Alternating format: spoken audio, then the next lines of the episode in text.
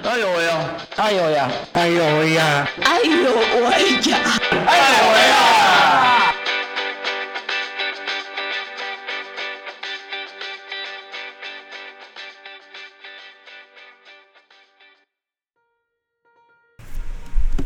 ！Hello，这里是爱有为，邀请大家一起来跟我们聊聊障碍者的大小事。我是家峰，我是柳梅。嗯，哎，柳梅，请问一下，你平常有在运动吗？呃，自从到岐山之后就比较少了。哦，好，其实这一集应该要叫安静来讲的。对，因为他一直都没运动，我对，因为孩子都没运动，他他肚子越来越大对，孩子要想要当文青。好，我们今天呢，呃，是要来讲运动的专题哦。那因为我们之前访问过一周大哥，然后知道他喜欢玩手摇车，手摇车对，嗯然后还他参与了各自各个运动的项目。那我们今天也来到了无障碍之家。没错。对，今天要跟大家介绍两种球类哦的一个运动。没错，嗯，那所以所以呢，我们直接请我们今天的两位来宾来先跟我们打声招呼吧。嗯，各位观众、啊，各位听众，大家好，我姓蔡，蔡伟正。大家好，我姓黄，我是羽球队队长黄振仪。哦，一个是羽球队队长黄振仪，那伟正呢是篮球队的队长，对不对？哎，对，好，因为我们今天来到无障碍之家，最最主要我们是要来谈论到那个呃轮椅篮球跟轮椅羽球。羽球，对，哈，那呃，我想要先请两位来先跟我们介绍一下，就是说，呃，无障碍之家在推广这样的一个轮椅呃球类运动的一个起源，然后以及两位是怎么呃加入球队的。那先从篮球这边队长讲好了。好，哎，那个篮球其实就是已经发展了很，呃，轮椅篮球已经发展了很早了。那我们接触的时候，大概已经差不多有将近三十年的历史。嗯。对，因为从那时候引进来，那我们其实已经有很多球员都已经有加入这个篮球队。哎啊，他的他的，所以说他的发展是很很早，而且他是在那个残奥的运动上是很风行的。嗯哎，那至于哦，我哎，我为什么大概是因为无障碍之家，它是就是从民国八十三年哦，我们因为我们之前都是在各个地方，像包括像什么那个炼油厂啦，还有体育馆哦，那那时候那是中山体育场那边，哦对，它现在已经改建了。那对我们都是四处去去去那边对场地，然后练习，嗯来直直到那个无障碍之家成立，我们就一直在这边做练习了。嗯哎，那也很感谢他们里面的那个主任啦，还有是那个涂小姐啦，哦，他们很大力的帮忙。哎哎，所以所以我这是一开始就很喜欢打篮球嘛。嗯，没有，我是经过朋友的介绍，因为我之前也是玩过很多种运动，嗯哦，包括那个桌球啦、游泳啦，哎，还有网球，我甚至于都玩过。那不过就是因为有朋友介绍之后，我进到这个篮球队，我就喜欢上了篮球。哎，对，所以说就一直从打到现在，大概已经二十几年了。哎，哇，好资深哦，好可怕。资深球员。对啊，嗯，还好还好。正营大哥呢？嗨，你好。那个我也是从开始接触篮球才开始展开我们这个身心障运动的。哦，哎，我在读书的时候就，包括国中、高中，我就有跟我们的同学在一般的篮球场上在打球。那时候我就已经有很喜欢篮球这个项目。嗯可是碍于我们身心障碍的一些限制啊，我们没有办办法跟一般的同学哦正常的跑跳嘛。嗯。那后来刚好在民国七十二年的时候，我们台湾刚好从日本引进这个轮椅篮球，那刚好有一位好朋友说他也很有兴趣，就要我去参加我们三团协会的一个呃轮椅篮球队，是从那那个时候开始接触的。啊，像刚才蔡队长讲的，我们大概在外面流浪了很多个场地，直到民国八十三年，就是二十五年前，无障碍之家成立之后，我们那年就进驻这个场地的。哎，所以我们非常感激无障碍之家给我们这一个根，我们才有办法发展，不但发展篮球，而且还发展到羽球。对啊，你那你怎么会跳槽到羽球队去？这也是一个因缘啊。其实蔡队长他们在大概十年前之的时候，大约就已经开始一边打篮球，一边有已经有在接触到羽球了。那只是都是以篮球为主，羽球为辅。那羽球只是在旁边热热身，玩票性质。可是慢慢随着我们的年龄的增长嘛，我们体力会慢慢的会没有办法跟一般人那么有那么冲劲跟动力。那后来就慢慢会改比羽球为主，是因为羽球比较没有像那个篮球这么一个强度那么高，而且碰撞接触这么很危险的那一些动作，嗯所以就慢慢也会喜欢上羽球。啊，像我们蔡队长他也身兼篮球、羽球，他都很厉害的。对对对，没有没有，黄黄队长现在才才真的是在羽球方面造诣现在也很好。哎，那。那像就是其实我，因为我以前在大学的时候有参与过轮椅篮球的一段小小的呃历程，然后那一段的时候，我觉得嗯，好像呃固定都会有成员，是每个礼拜天的时候都会固定来练习。那可以大概跟我们就是说一下你们平常练习的那个。篮球的部分就是练习的状况，你们都会怎么去先热身啊？然后比赛就是那个流程，一天怎么去去营造的？嗯，之前篮球的部分，那因为我们大概队员来的时间是不一定的，嗯，对我们所以说我们来的时候自己大概会做一些热身啊，哦，然后就是一些哦跑篮啊，或者是。诶，自己加诶动作的加强，那大概就是两三点之后，那有人来了，那我们才会一起做团队的练习。对，那不过因为刚刚黄队长也讲了，随着时间的这个流失，那因为很很多队员呢，因为年纪大啦、病痛啦，哦，所以说慢慢的越来越少人去参与这个运动了。哎啊，所以说目前大概以我们队来讲。嗯，大概人员现在也不多了，哎哎，大概可以可以去上场打球的大概六呃六七位左右，哎，目前大概只剩下这样子而已，哎，嗯嗯。嗯，那羽球队呢？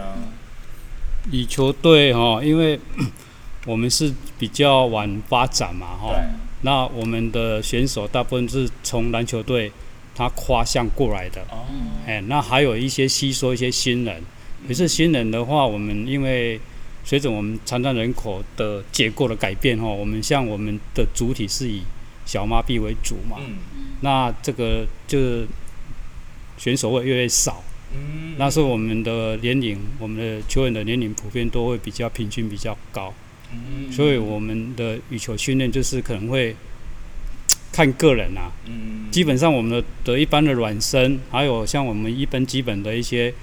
平推啦、切球、高远球，还有米字步那个都会练，嗯，对，但是还是要看个人的他的那个身体状况，嗯，啊，最主要是希望说大家都参与就好了，嗯，哎，对，哎，因为两位都是队长，我我比较好奇的是篮球队的队长跟羽球队的队长各。个要做些什么事情啊？就是队长的职务到底是是要处理什么？嗯，其实普通时候也没有要处理什么，那只是说除了嗯队员有问题哦，那我们可以指导他们之外，那还有就是平常的一些比赛的那个哦，就是报名啊，或者是一些。嗯，杂事这样处理以外，其实是没有什么，没有没有什么大事啊。还有是不是就是要第一个到场地？哎，这个倒是没有一定。哎 哎，我听说正义大哥很很会申请相关的比赛吗？这是听别人讲的哦。对对对，我们真的都是靠他。哎，不是相关比赛啦，是因为那个有我们的羽球跟篮球比起来哈，嗯，我们每年的。那个去比外县市比赛次数比较多一点点啊。哦，为什么？啊，那也那也不是，那可能是因为随着哈，我们不是会有那个时间的改变嘛？哦，那之前真的是篮球很热热门。哦。嘿，那那不仅是我们高雄市的我们的那个身心选手、肾脏选手的结果改变，其实外县市也有类似这种状况，嗯他们的篮球的选手也会慢慢变少了，嗯然后就会偏向于羽球，然后羽球最近几年是有点很蓬勃发展，所以很多县市都成立球队，然后一直一直办比赛。啊，我们是互相交流嘛，他们办比赛我们就去，我们办比赛他们就来，所以会变成说我们的次数会比他们多。嗯那我不是去争取比赛，我我只是报名比赛而已。但其实就是一次报名出去比赛，我觉得都是一个很好的练习的机会，而且就感觉就是可以认识很多新的不同地区的伙伴。是没错，对哎，对哎对。然后，因为其实刚刚其实有讲到说，球队的人不管羽球，感觉听起来现在是就是当红炸子鸡，就是呃愿意参与的人会比较多一点。但就是有没有跟其他县市可能在平常比赛或者是练习的时候有交流到一些，不管是篮球或者是羽球的，就是怎么去吸引人啊，或者是有没有一些是接触外面的这些球队，然后才有一些新的增加自己的那个机会的的，成员。对对对。哦，有没有这样子的机会？嗯，我们羽球是可能比较目前还没有这个比这个困难，就是说我们因为其实篮球、羽球都一样嘛，基本上除了选手要去新陈代谢增增加一些新人以外哦，嗯，其实本身的装备很重要，就像我们的运动伦理啊，对，没有运动轮椅的话，就他就没有办法在场上那个尽情的发挥嘛。那那其实一台运动轮椅也好几万，也蛮贵的，所以所以我们在推展方面，就是说也要看我们目前的装备，然后再去寻找一些新人。那篮球、羽球都一样啊，篮球不用讲，因为历史悠久而且很有名，他们都直接都是国手代表了，所以这个不用再推广了，这个都没问题了，是我们要推广，我们要找新人来，哎，就哎会不会嗯。就是篮球的话，因为目前就是因为之前会那么蓬勃，是因为可能大家会比较属于一种那时候大家刚接触，而且没什么运动会参加。嗯。哦。那因为所以说现在比较多选择，而且就是说单项的哦，就是练起来没有那么辛苦。因为篮球它除了个人的基本动作以外，它还有一个整个五个哦上场的五个人的整个那个团队合作。那所以说基本上是比较困难的。所以说现在越来越少人会去参与这种这种运动，所以说其实在招募人员上面也不容易啊。哎，啊，不止高雄市哦，现在那个各个外县市都差不多都有都有。都有这种情况，就是目前没有没有去招募到很多类似新人。对，所以说有时候在我们这我虽然说也参加了很多次那种类似亚那个亚亚帕运的运哦运动，可是实实际上大部分就是人员并没有说改变很多，哎，不像国外的一些球队啊，他们就是说人员的更换就是很频繁的，就是常常我们看到哦哪一个国家他们这一队的球这一队的球员，可是过了下一届，他他们又又都是不一样的人，因为我们每年参加的这个运动其其实是蛮多的，哎，所以说会看到他们的成员其实都都就是更换的很频繁，哎。呃，刚刚伟正队长有提到亚帕运的这一件事情，那其实过去我们都会讲成造奥运，那其实也可以请那个伟正来跟我们聊聊呃亚帕运的一个呃比赛的一个内容，以及过去像呃轮椅篮球也参与了这样的一个比赛，那你们对这样子一个参与的过程的状态又是什么样？嗯，那个其实那个亚帕应该是讲那个奥运的那个帕运啊，它是由英文名称帕拉林运动会哦翻译过来。那它的最高层级就是那个帕运的奥对奥运等级。那亚亚帕运就是属于它是与亚洲哦所有亚洲亚洲各个国家的那个对，就是它每一年对每一年就是像亚洲就有亚帕运，那美洲就有他们另外的美哦美洲啦、欧洲各个地方都会都会去都会去举办这种不同的赛事。那至于亚帕运，它其实项目很多，嗯大概我知道的话，就有十几种项目，哦，里面就除了轮椅篮球啦，那现在还有什么，诶、游泳啦，哦，射箭、射击，反正大概残障运动来讲，大概就十十几项。那它每次每四年举办一次，那看就是那时候每一个国家去，大部分都是奥运之后，那一个国家之后会紧接着着对嗯。去办那个那个那个帕运。对亚帕运，对对嗯，哎，这已经基本基本上是变成一种常态了，嗯。哎哎哎。为什么会会会会在奥运正式的奥运之后紧接着办帕运？嗯，因为这也是因为各个国家对我们这种身心障碍的运动还有一种重视，嗯。所以说在那个奥运之后，他们就是应该有各国嗯。哦有有通过这这方面对对那个身心障碍的运动嗯。哦有所重视，所以说在奥运之后就会会接着。嗯对接着去办这种类似帕帕拉林运动会，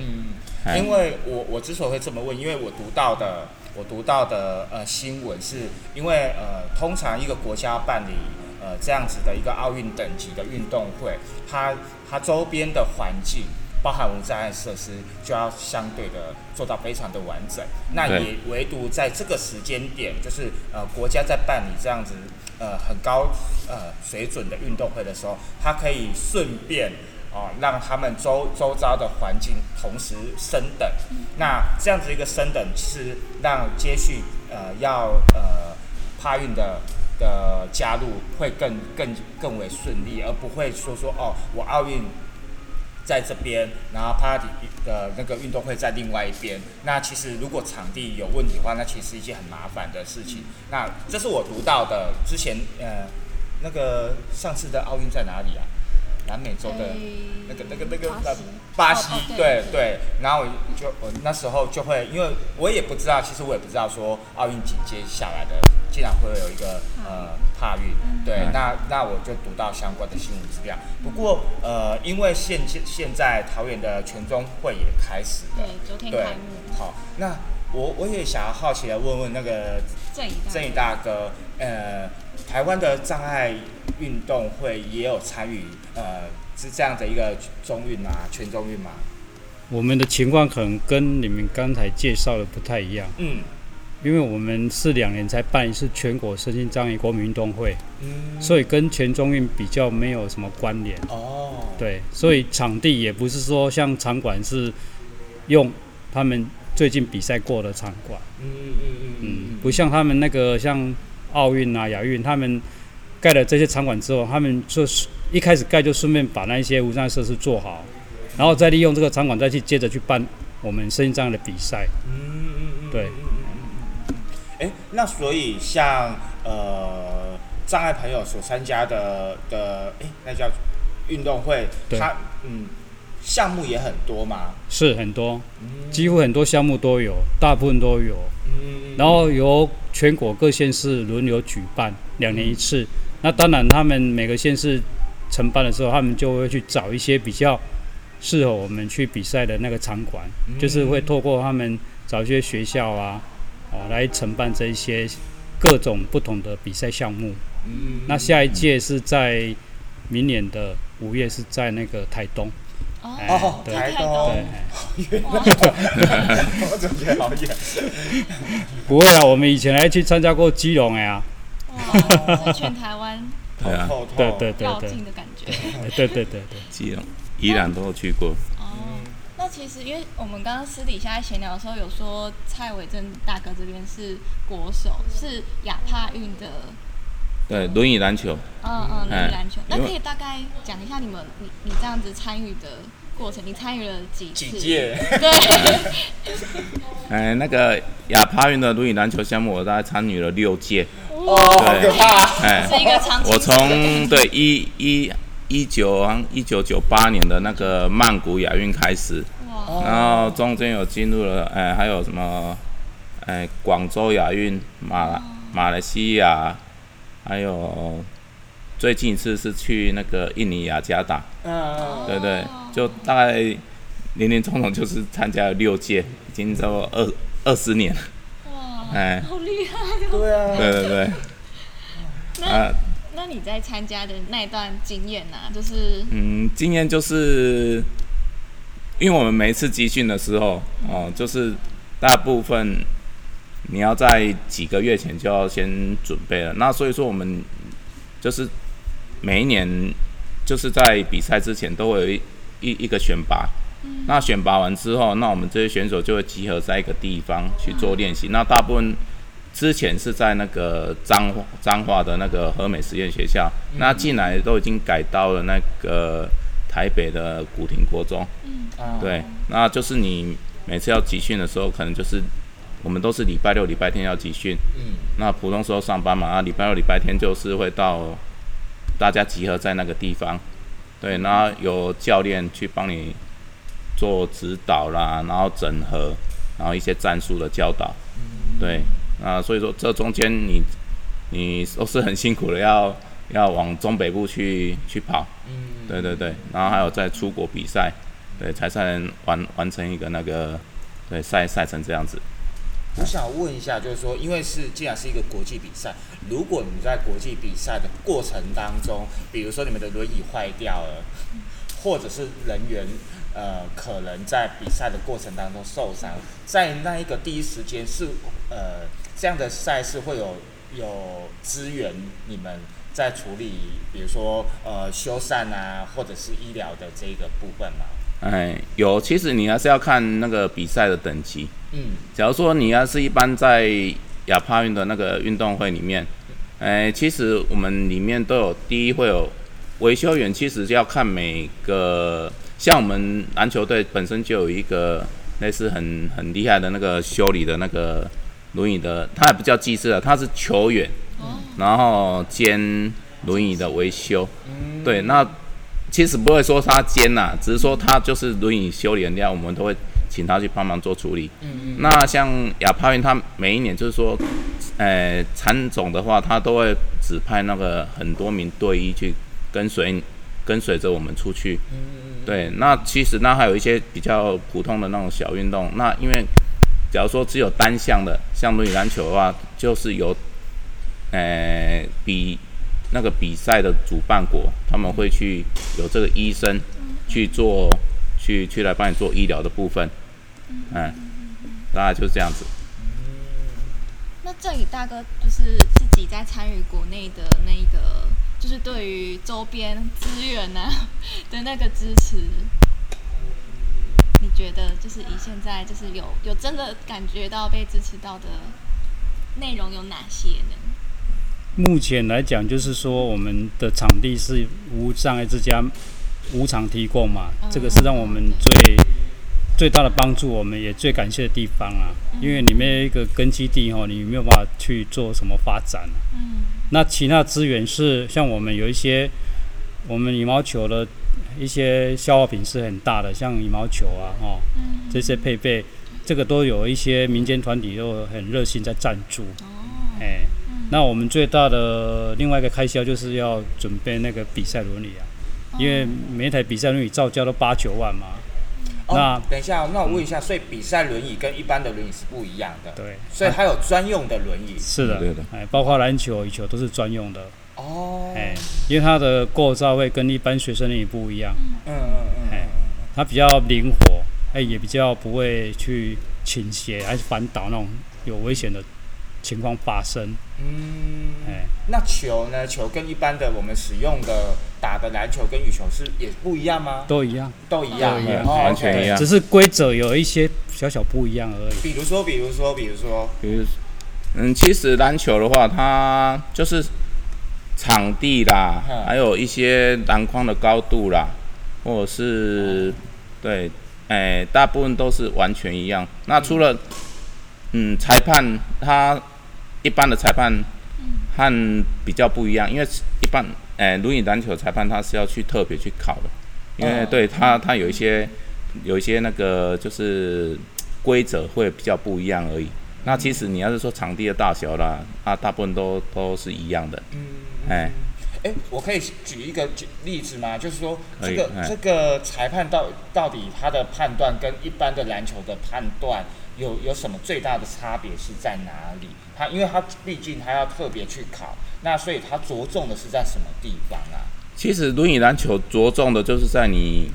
轮椅的碰撞，哦，对，因为你轮椅的碰撞的话，哦，他会看你，就就是举一个例说，哦，今天我们两两台车去碰撞到了，那其实你要说看哪一台哪一台车子是去先到位，嗯，对他先站到了有利的位置，哎，然后然后那一台车或者是那一台车怎么去帮你哦去做挤压推挤，嗯，哦，那当然裁判的判的尺度就就就会不一样。哦，就是哎。把把我们人变成车子的对的感觉，就是以前都是我们以前打篮球，就是因为人碰撞或是谁先卡位的意思，那现在只是换成是轮椅。哎，哦，啊，轮椅的碰撞本身就是因为很激烈，所以说需要专门的裁判。因为一般的裁判来判的话，其实还是会很很多不一样的地方。嗯哎哎哎，对，那那羽球也会有，羽球应该不会有这个状况吧？羽球只是在场地哦，它有一些变化。它原本的场地是跟一般的场地是一样，大小面积都是一样，只是说像我们一般单打的话，就是比方说一面场地，它是整个是有多少宽度的时候、嗯。的时候，我们你去看我们的羽球，即使有分单打线跟双打线，然后又有我们所以我们的轮椅的羽球部分，我们的范围就一半，就只有半边。等于是一般标准场地的切割一半，只有打半边而已。因为我们的轮椅移动范围没有办法那么快速到位，我们我们不像一般人，我们看到球来，我们脚先跑去到位，然后手已经准备要杀球了。对对对。那我们我们要先滑轮椅到位啊，嗯才能再举拍去打球啊。所以我们不可能跑全场，我们单打就只有跑哦跑单边半场而已。那裁判就可能会比较困难一点，是因为如果说如果说他没有线绳辅助的话，你如果比较规模比较大的国国内或者国际比赛都有线绳去辅辅助主审，线绳就是在场地的底两边底线，嗯，他可以很清楚看到那个球的落点是在界内界外。哦 OK，但是我为什么提这一点？是因为我们轮椅有时候那个球落地会被我们的轮椅挡住了。嗯如果你主审你在高高的上面，你你看看看过去，你被我们如你挡住，你看不到那个球落地有没有是在线内线外。很难判断。对，嗯哎，哎，好有趣哦。对啊，这个就就跟我们一般呃运动的一个部分逻辑就不太一样路路，对对对对对对对。嗯，那像其实刚刚就是刚刚两位大哥在讲的过程，都有各自提到说，嗯，轮椅篮球都是假日在练习的部分，所以一定平日做的不是这个，不是你们的主业，对不对？那没错你。们本身的主业是做什么的？对，就是应该是说，呃，本身就是你们怎么去协调你们呃来这边运动，对，哦，像我普通时候就是做那种类似电器维修啊，嗯，对，那当然这个会会参加这个运动，完全都是兴趣了。对，就是而且本身很喜欢活动，不喜欢局限在只是在家里。嗯，对啊，所以说就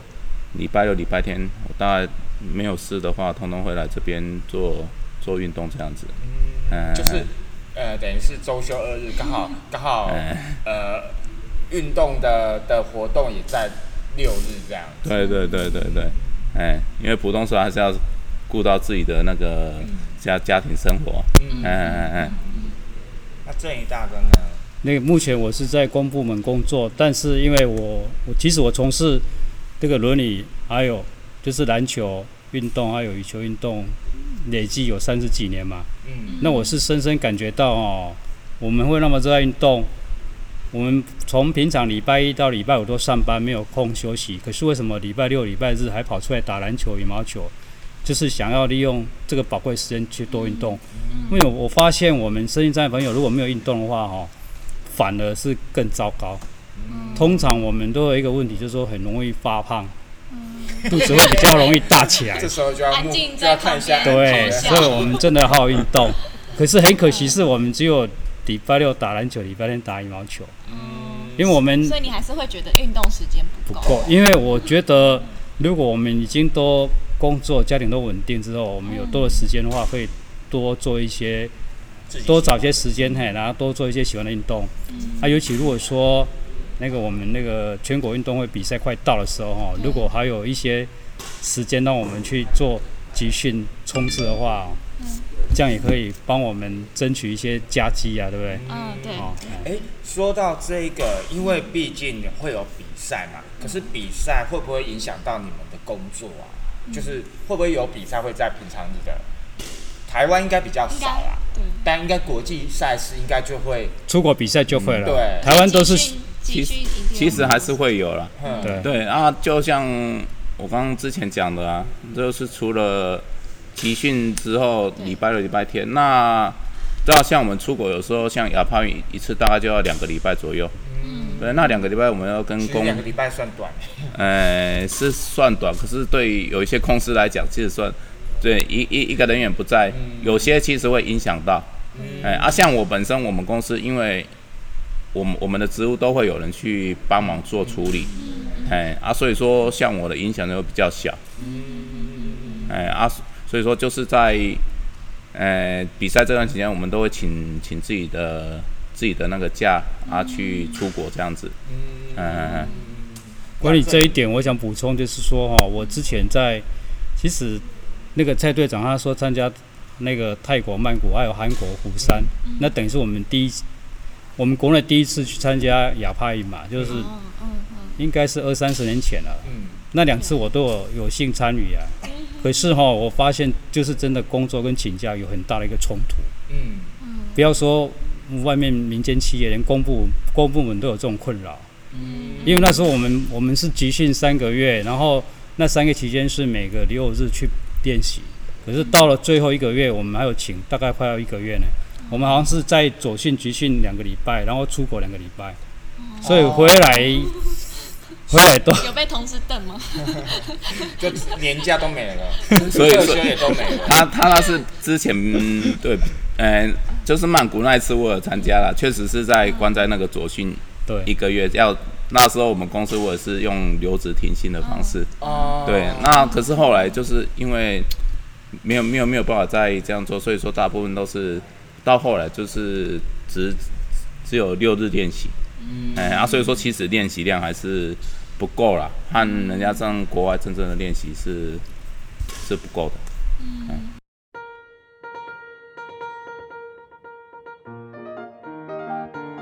刚刚两位有讲到说，整个其实，嗯，不要说是呃社会资源，就是整个国家在支持呃障碍者参与运动的这一块的资源，其实是非常的薄弱的。尤其是呃两位都有去参与国际上的赛事，那呃也会呃观察到其他国家对于呃障碍运动员的一一个资源的益助哦。那我可以请两位可以分享一下你们自己在在参与的这些国际赛事所观察其他的国家，呃，对他们是怎么样去呃培育他们的选手？嗯，就我知道轮椅篮球，其实每个虽然每个国家不同，那我先以举日本为例好了。那日本他们的大部分都是由企业去支持的，那就是说这些身心障碍者，他们就是除了在工作到哈一般的呃下午的四五点的时候，那他们就会下班之后，他们就会去做那个他们的那个轮椅篮球的练习。对，那所以说啊，大概一个礼拜可能至少练个三三四天左右，可能大概是他们球队的状况。嗯对，然后然后除了练习以外，那他们大概每个每个月哦，大概会去出，就是大概和邻近的那个县市会去做一个类似交流对交流的比赛，哎，所以说他们几乎每一个每一个队伍都是这样。那还有另外就是大陆，他们又又又是不一样，因为大陆他们的他们的方式是说，他们每个省都会有一个类似训练营，嗯对，那他是所有的那个比赛项目，通通是集中在里面练习。对，那因为我我因为我有去过他们训练营几次，那知道他们就是说他们都是关在里面，那大概也是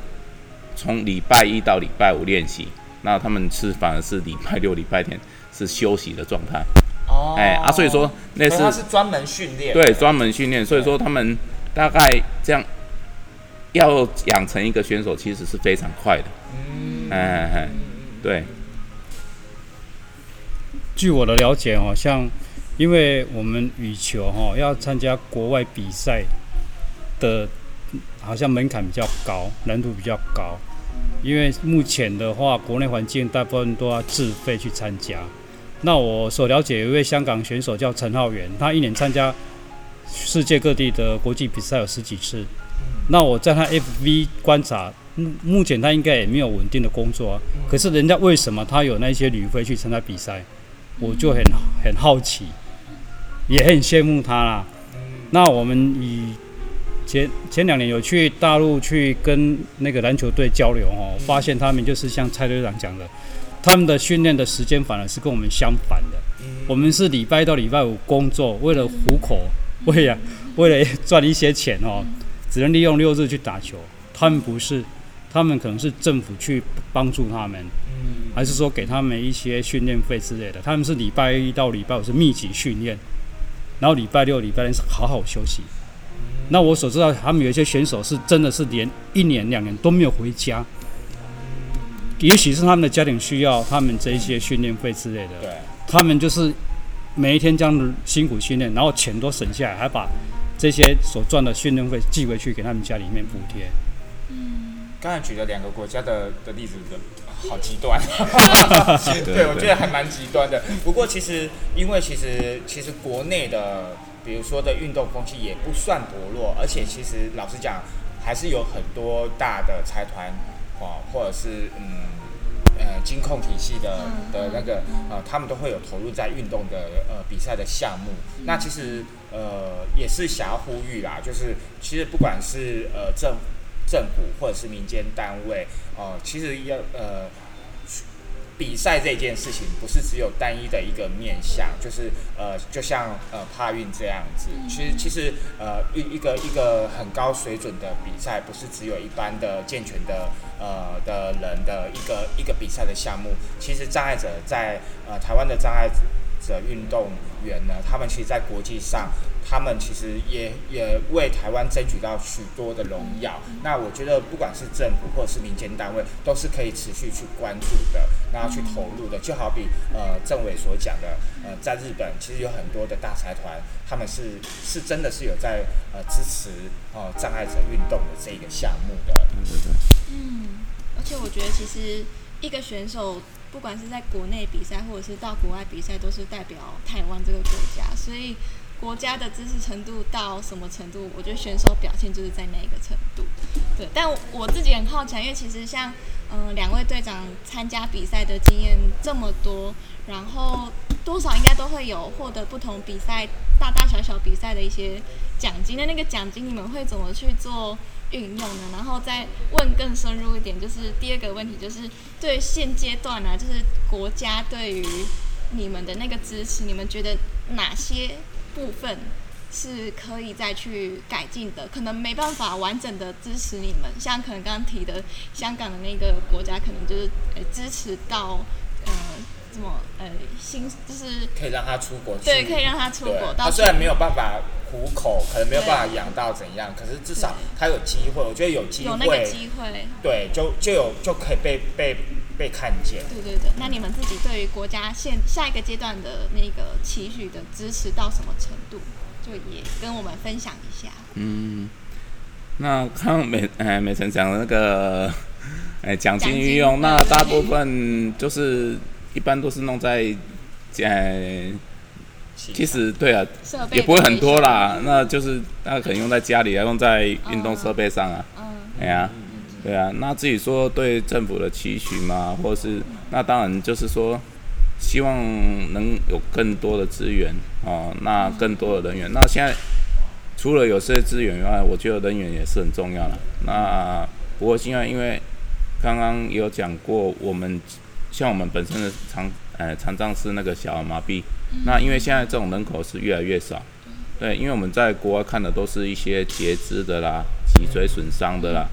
哦，就是这这种反而是占比较大多数。对，可是因为老实讲，由于篮球本身它这种运动是一种很激烈、有有危险性的，哎啊，所以说那除了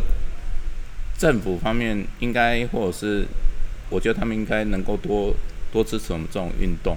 让更多人能够看看见我们这样子。对，那当然也要也要这些这这些选受伤的啊，或者是选手，他们愿意出来想要参加这方面的运动才，才才有办法。哎这很重要。那我追问一下，所以现在的呃轮椅篮球的这个部分的呃选手或者是参与者，目前都还是想要麻痹吗？还是有其他的了？嗯，大部分小麻麻痹会比较多数啦。嗯，对，有我目前我国内来来来观察，小麻痹大概占了七八成。对，那其他的脊椎损伤也也有。嗯，对，哦，然后还一些伤残的，，对，还有其实脑麻的也有也有一些。嗯，所以你们在招募的时候其实没有特别限制，一定要小儿麻痹的身哎、没有没有没有。假如说你想从事运动，嗯或者是对有对对有兴趣的话，那通通通通通都可以来参加练习。嗯对，只是说养成一个选手真的是蛮不不容易的啦。嗯，对对对，好，郑宇大哥，在这个比赛奖金部分哦，我想要呃说明的是，像我们其实我们的有比赛的有发奖金的项目，其实很少。就所以不是每一场比赛得奖都会有，所以像我们平常的，我们一年参加个五六次那种各县市的嗯，羽球比赛都没有半毛奖金，啊，我们只有在就只有奖状嘛？奖状跟奖奖品品而已。对一种荣誉自我肯定啊。那我们有奖金是在这个，就是我刚才有提到的全国身心障碍国民运动会，哦两年办一次，那个我们就有奖金。那我们有各分个人奖金，还有教人奖金。个人奖金上，我们高雄市是续从第一名到第六名，续奖到第六名。嗯，那教练奖金只有前三名，你只要拿到前三名，你才可以再另外多得一笔教练奖金。哦，目前我们的教练奖金分配是都是给球队做基金，嗯。哎然后个个人奖金的话就给个人自己去嗯。运用，运用。那我们大部分会拿来犒赏我们亲友，嗯，还有球员，因为我们不可能每个人都得奖啊。对啊，对那你会得奖，不是我一个人就得奖，我需要很多队友跟我一起练习，嗯嗯，大家互相鼓励勉励嘛。嗯啊，另外我们会自己去添过我们比较好的我们的器材，比方说比较好的球拍啊，看能不能一拍就把它打死那种球拍啊，比方啊，就添过比较好的一些这个设备就对了啦。嗯嗯那在赞助部分哦，我很感慨，就是说，我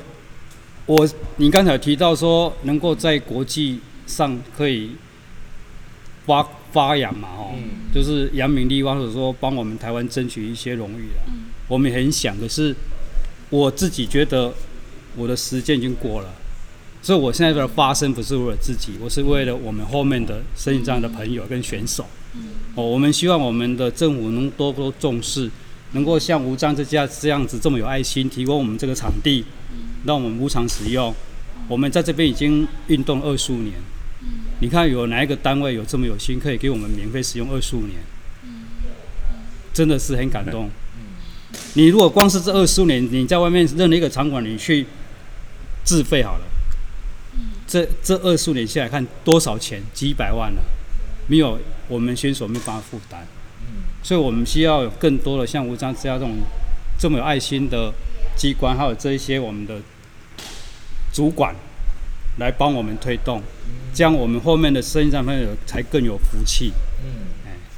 呃，今天呢，我觉得在访问两位的过程当中，嗯，因为我自己本身本来就是不运动的人，对，但但偶尔偶尔过去啊，过去我还有视力的时候，我还是会关注一些体育赛事，虽然跟球类都没关，因为我真的对球类真的是不感兴趣。好，但呃，可是这几年其实我们就都在都有在，只要每一次的不管是国际性质的呃运动比赛，都会有一些相关的讨论，包含怎么样去培培育一个运动员。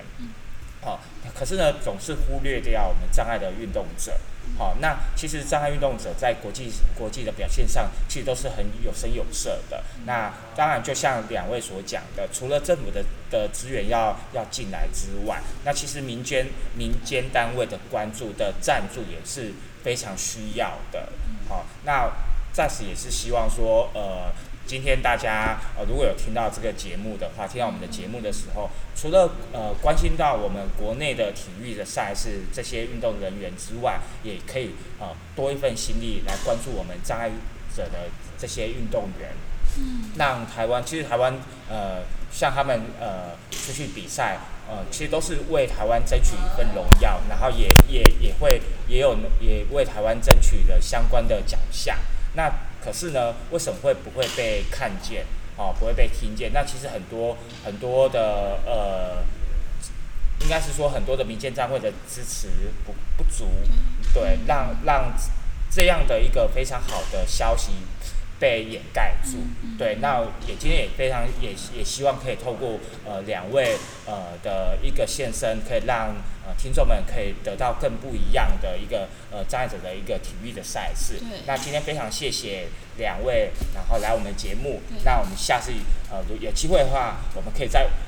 聊聊不一样的赛事。但最后，最后我其实想再问两位队长一个问题，就是其实，嗯，我们没办法到真的让身边的人可能参与球队，但其实就是有没有办法，嗯，透过什么方式，可能不一定是成为选手，但是是可以支持你们的一，嗯，各种方式。你们觉得到目前为止有没有可以，就是让一般民众也可以参与或是支持你们的？的方式这样。嗯，其实我觉得，因为我有我曾经看过，像日本他们也是很有，曾经很有心呐。像他们一般人的话，也也是会去做这种类似，嗯，轮椅篮球的运动。因为我也是第一次看到说，一个很好的那种正常人，他明明可以就站着去打球，可是他们就是很有心，他们会去专门去做这方面的，对。啊，像对，像我一个一个队友，他儿子其实他蛮，他也蛮有心的，他就是会跟着去做这方面的运动，对，所以说，对对对，所以说除了他能处于身身身心障碍障碍者以外，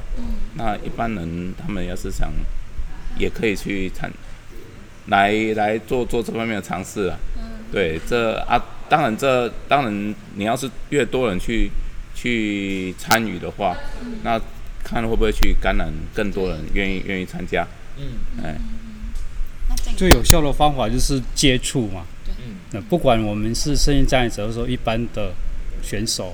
哦，一般的朋友，是要接触，你才知道说我们这个运动有什么问题，有什么困难，还是说这种运动对我们的身心有什么帮助？就像那个蔡队长讲的，有一我们有一些眷属的小朋友，他是声音健全的。正常的，可是他接触的运动，他可以让自己的身体更加强壮。这是一种接触。然后他们接触之后，才会发现说，哎，好像说，比方说他们，就是说他们平常投个篮啊，非常的轻而易举，很轻松。但是坐下来，为什么？哎，为什么使不上力？他才会知道说，我们为什么会这么有这么困难，然后可能会。有时候会让他们有一些感触，说可能我们他们会想办法去帮我们做一些很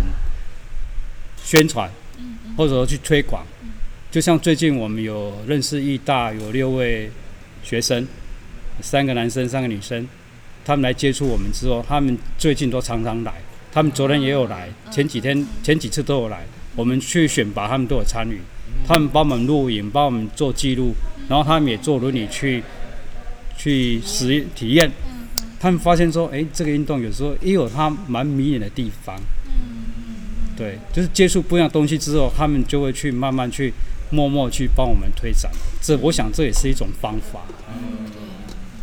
的确，我觉得就像刚才两位所讲的，真的，我们一般一般民众，就是不要说一般民众，身为就是就算我们障身为障碍者也是一样，就是你必须要自己去亲身去参与。你才知道说哦，彼此之间就就好比呃，我们不不喜欢运动的障碍者，我们呃，也也不知道说哦，这个运动的妹妹嘎嘎是什么，也必须要自己去参与。那更何况是社会大众。那我觉得，透每一个每一个人的参与都是都是一个最好的支持吧。嗯，对。那今天非常谢谢两位，那希望下次有机会跟大家一起分享。那我们好谢谢呃下次见，拜拜，拜拜拜。